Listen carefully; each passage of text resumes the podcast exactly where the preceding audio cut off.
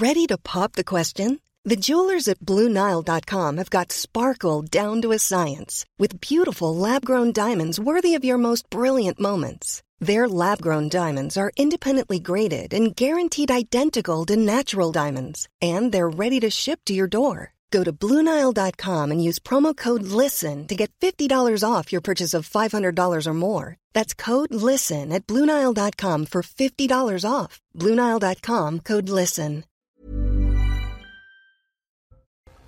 Une femme intégralement voilée qui menaçait des usagers a été arrêtée ce mardi matin dans le RERC parisien.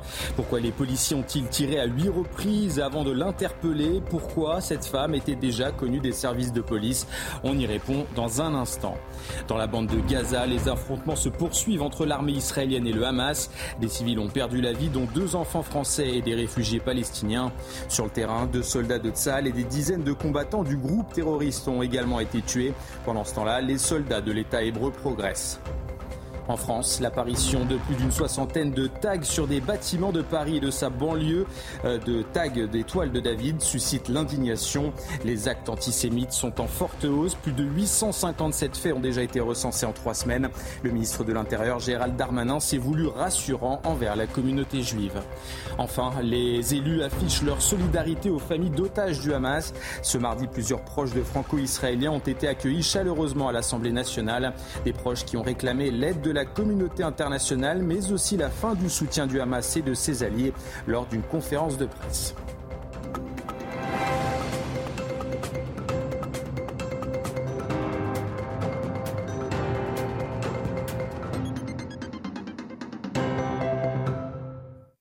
Bonsoir à tous, bienvenue sur CNews pour votre édition de la nuit. Elle a semé la panique dans le RERC parisien. Une femme intégralement voilée qui menaçait de se faire exploser a été interpellée ce mardi matin par les forces de l'ordre.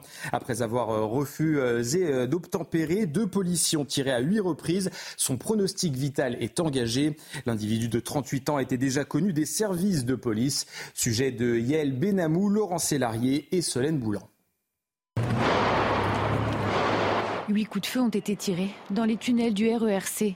Les forces de l'ordre ont dû intervenir. Une femme portant le voile intégral proférait des menaces. Les autorités sont alertées par deux signalements concomitants, selon le préfet de police de Paris, Laurent Nunez.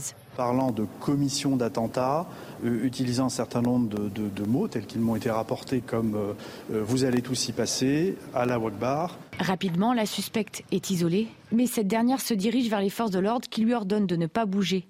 Elle refuse d'obtempérer. Elle est blessée à l'abdomen. Selon le préfet de police de Paris, Laurent Nunez, cette femme de 38 ans est connue des services de police pour des faits qui remontent au mois de juillet 2021.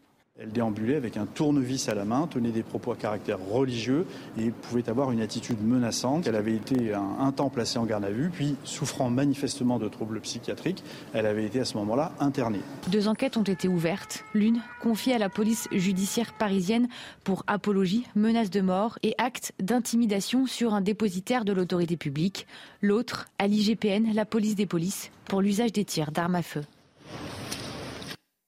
Et en début d'après-midi, un homme s'est lui attaqué à une société de transport à Chasse-sur-Rhône en Isère. Selon nos informations, l'individu armé d'un hachoir aurait menacé les employés de leur trancher la gorge car il ne respectait pas l'islam. Les gendarmes l'ont finalement interpellé après avoir reçu plusieurs tirs de taser et un tir par arme à feu. Il a été blessé à la main et à la cuisse. Direction maintenant le nord de la bande de Gaza. Ce mardi, deux enfants français sont morts. Un troisième a été blessé. Également touché, sa mère faisait l'objet d'un mandat d'arrêt international depuis 2016. Elle était soupçonnée d'avoir apporté un soutien logistique et financier à des personnes proches du Hamas et du djihad islamique. Et puis toujours côté civil, des dizaines de Palestiniens ont été tués dans un camp de réfugiés lors d'une frappe israélienne. Tzal déclare avoir visé l'un responsables des attaques, un leader du Hamas, responsable des attaques du 7 octobre dernier des affrontements hein, qui d'ailleurs font des morts, des morts du côté de l'armée israélienne, mais aussi du Hamas. Ça a annoncé le décès de deux soldats et de dizaines de combattants palestiniens lors de combats féroces. Sur le terrain, les soldats de l'État hébreu continuent de progresser. Les explications de notre envoyé sur place, Anne-Isabelle Tollet. En termes de stratégie militaire, Tsahal joue avec prudence et sagesse. L'armée israélienne, qui a étendu son incursion terrestre à l'intérieur de la bande de Gaza, a décidé de le faire par étapes mesurées en progressant méthodiquement, car lors de la reprise des kibbutz le 7 octobre dernier, l'armée a perdu 300 soldats et ne peut se permettre, après le traumatisme vécu par les Israéliens, à plus de pertes. Tsahal laisse donc en première ligne des soldats ultra expérimentés, comme les commandos d'élite, pour aller neutraliser les terroristes et les matériels de guerre un officier israélien nous a confié que les frappes s'intensifiaient la nuit et on peut en témoigner avec Olivier Gangloff car dans l'obscurité, Tsahal possède un avantage technologique incomparable avec des moyens de vision nocturne, des radars et des caméras thermiques. Quand les terroristes du Hamas, eux, sont totalement aveuglés dans un milieu opaque. Mais comme l'a rappelé Benjamin Netanyahou, la guerre sera longue et difficile car dans ce qu'on appelle le métro de Gaza, les souterrains sont une, ont une superficie plus grande que la bande de Gaza elle-même même sur plusieurs étages en profondeur jusqu'à 70 voire même 100 mètres de tunnels avec des voies sans issue où se logent les QG des terroristes il est évidemment difficile d'aller les dénicher sans s'exposer ou risquer la vie des otages.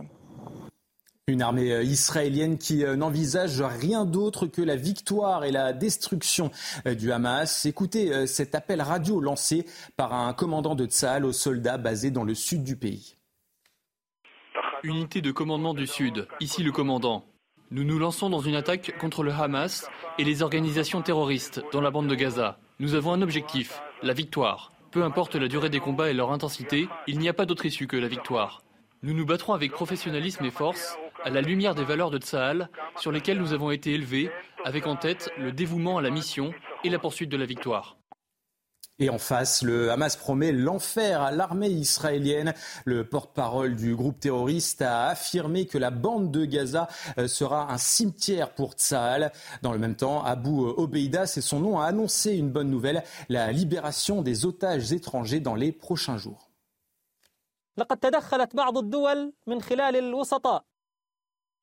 Certains pays ont demandé par le biais d'intermédiaires la libération de certains étrangers détenus à Gaza. Nous avons reçu les demandes de ces pays. Nous avons informé les intermédiaires que nous libérerons un certain nombre d'étrangers dans les prochains jours, conformément à la position que nous avons annoncée précédemment, à savoir que nous ne voulons pas ou n'avons pas besoin de les garder ou de continuer à les détenir à Gaza.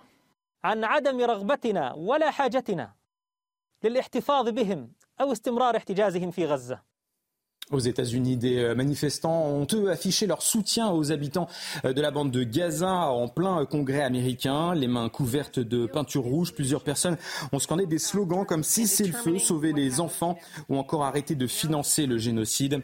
Cette audition de ministre visait à fournir une aide financière supplémentaire à Israël, voulue par le président américain Joe Biden. Puis à l'Assemblée euh, nationale, l'ambiance se voulait plus chaleureuse. Une dizaine de familles d'otages franco-israéliens ont été reçues ce mardi sous les applaudissements. Dans l'après-midi, lors d'une conférence de presse à la mairie de Paris, ses proches ont réclamé de l'aide à la communauté internationale, mais aussi la fin du soutien au Hamas et à leurs pays amis comme le Qatar. Les détails avec Audrey Berthaud. Ils sont venus demander de l'aide. Mardi après-midi, depuis Paris, plusieurs familles d'otages israéliens ont lancé un appel à la communauté internationale. Adva Gutmann s'inquiète pour sa sœur kidnappée pendant la rêve partie. Elle dit s'attendre à ce que le gouvernement français les soutienne et agisse. Ma sœur est allée à une fête avec quatre de ses amis. Ils ont tous été assassinés et maintenant elle est portée disparue. Il faut que le gouvernement français mette la pression sur ces pays qui soutiennent cette organisation terroriste. Et on parle ici du Qatar qui héberge les dirigeants du Hamas.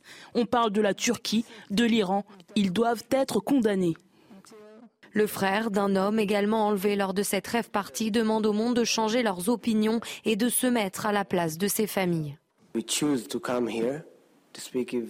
Nous sommes inquiets, mais nous choisissons de venir ici, vous parler, vous partager nos histoires. Pour que vous fassiez tout ce qui est en votre pouvoir pour changer les opinions. En faisant cela, nous pouvons peut-être faire évoluer la situation et les ramener à la maison. 240 personnes sont toujours détenues en otage par le Hamas. Suite à ce euh, point presse, une soirée de mobilisation et de solidarité avec les familles des otages s'est déroulée à la grande synagogue de la Victoire. Euh, plus de 500 personnes étaient réunies pour entendre les témoignages de familles d'otages du Hamas, dont Joël Mergui, le président du consistoire Paris-Île-de-France, en a profité pour lancer un message aux organisations humanitaires. On parle beaucoup de l'aide humanitaire qu'on doit apporter et qui est apportée actuellement à toutes les personnes qui sont euh, dans, la bande de Gaza. Mais il y a aussi un autre souci humanitaire, c'est au moins que la Croix-Rouge et que les instances humanitaires, les organisations humanitaires puissent savoir si les otages sont en vie. S'ils sont en vie, qu'on leur donne des signes de vie. Aujourd'hui, on est depuis trois semaines sans savoir, avec des familles qui espèrent, qui ne savent pas, des bébés, des enfants, des femmes âgées. Donc il est aujourd'hui urgentissime que le monde demande au, Hamas de donner, de donner des nouvelles de ses otages. Et depuis le 7 octobre, dernier jour des attaques du Hamas en Israël, les actes antisémites connaissent une hausse inquiétante en France. Au total, 857 faits ont été recensés, 425 personnes ont été interpellées. À Paris, Saint-Ouen ou encore à Aubervilliers, l'apparition de ces étoiles de David a particulièrement choqué les habitants, même si peu d'entre eux osent s'exprimer à visage découvert. Reportage d'Axel Rebaud, Laurent Sélarié et Maxime Lavandier. Sur la façade d'un immeuble du 14e arrondissement de Paris, des étoiles de David dessinées au pochoir bleu. Dans une rue adjacente, les mêmes tags apparaissent sur un autre immeuble que cette concierge a découvert. J'ai regardé qu'il y avait deux immeubles en face qui, pareil. Bon, c'est, triste. C'est une grande tristesse que, les gens y fassent ça dans tous les immeubles. On vit un, un moment très triste dans le monde entier. Hein. Une soixantaine de tags ont été déposés sur plusieurs immeubles du 14e arrondissement. Dans un communiqué, Karine Petit, maire écologiste de ce quartier, exprime son indignation. Effroi ce matin. L'antisémitisme plaqué dans nos rues à Paris, dans le 14e arrondissement, comme aux heures les plus sombres. Il faut que ces auteurs soient retrouvés et condamnés. Les services de la ville sont mobilisés. Depuis le week-end dernier, des tags similaires sont apparus en région parisienne, à Saint-Ouen, Aubervilliers ou encore ici les Moulineaux, mais également dans d'autres arrondissements de Paris, comme le 13e et le 15e.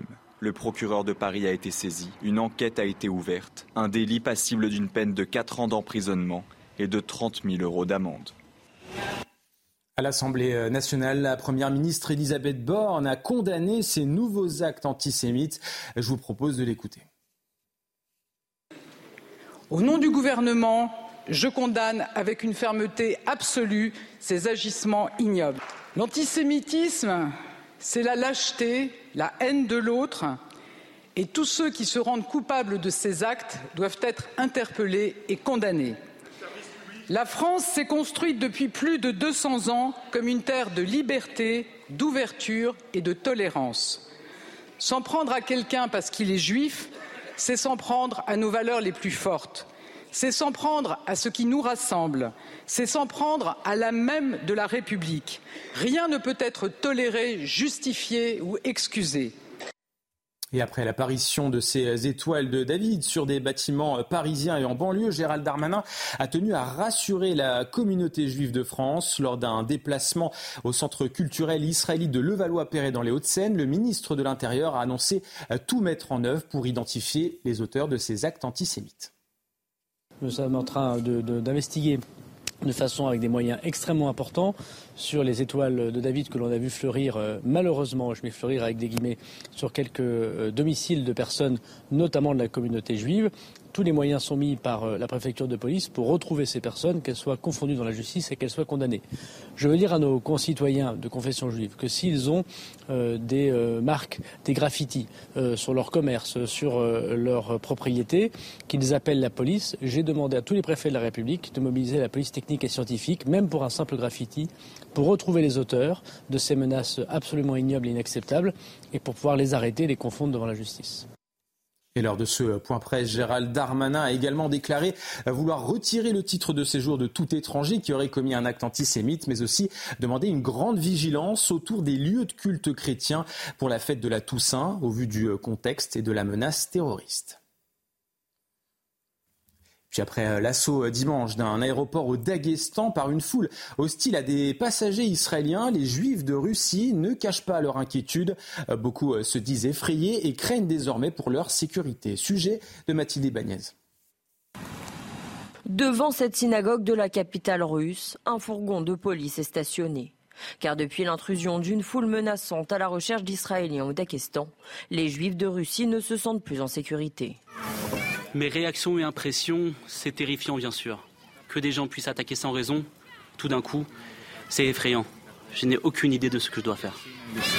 Cette attaque écorne pourtant le discours officiel du Kremlin qui assure défendre la tolérance entre les ethnies et les confessions de Russie. Je pense que ce qui s'est passé est très grave, bien sûr. C'est très perturbant pour la société, mais le gouvernement a réagi rapidement. La communauté juive est en contact avec le gouvernement et les forces de l'ordre. Cet incident sera donc clos et ne se reproduira pas. Pour l'administrateur de la synagogue, cette potentielle menace contre des juifs n'a pas sa place dans le pays. Nous défendons la paix entre les nations. Les événements politiques ne doivent en aucun cas déborder sur notre maison commune, la Fédération de Russie dans laquelle nous vivons tous. La politique internationale ne doit en aucun cas influencer les relations interconfessionnelles dans notre pays. La Russie compte environ 20 millions de musulmans et 150 000 juifs. Dans l'affaire de l'attentat du quartier de l'Opéra, Abdul Hakim Anayev, un ami de l'assaillant, a été condamné à 10 ans de réclusion criminelle. Les faits remontent à mai 2018. Ronan Gonnet, 29 ans, employé d'une librairie, avait été tué au couteau de cuisine après une lutte acharnée avec un djihadiste dans la rue. Écoutez les réactions des avocats des deux parties. Évidemment, il y a beaucoup de soulagement eu égard à la peine qui était requise par le ministère public, 17 ans de réclusion criminelle. Euh, je crois que la peine qui est prononcée est maintenant plus équilibrée, correspond davantage au dossier, et il va falloir évidemment entériner cette décision dans notre âme et conscience et savoir si euh, on s'arrête là ou pas. Maintenant, euh, il y a quand même une déclaration de culpabilité. Il a joué un rôle essentiel. Il était poursuivi pour un rôle central qu'il avait joué dans le cadre de l'influence euh, sur euh, Monsieur Asimov. Il a été reconnu coupable. Maintenant, ce n'est pas lui qui, l'a, qui a tué, c'est simplement lui qui, selon nous, avait armé le tueur. Et voilà toute la subtilité et voilà toute la difficulté de l'association de malfaiteurs à caractère terroriste. Bonne nouvelle pour euh, les Français, l'inflation repart à la baisse selon l'INSEE. Elle est de 4% sur un an en octobre, c'est presque un point de moins euh, qu'en septembre dernier.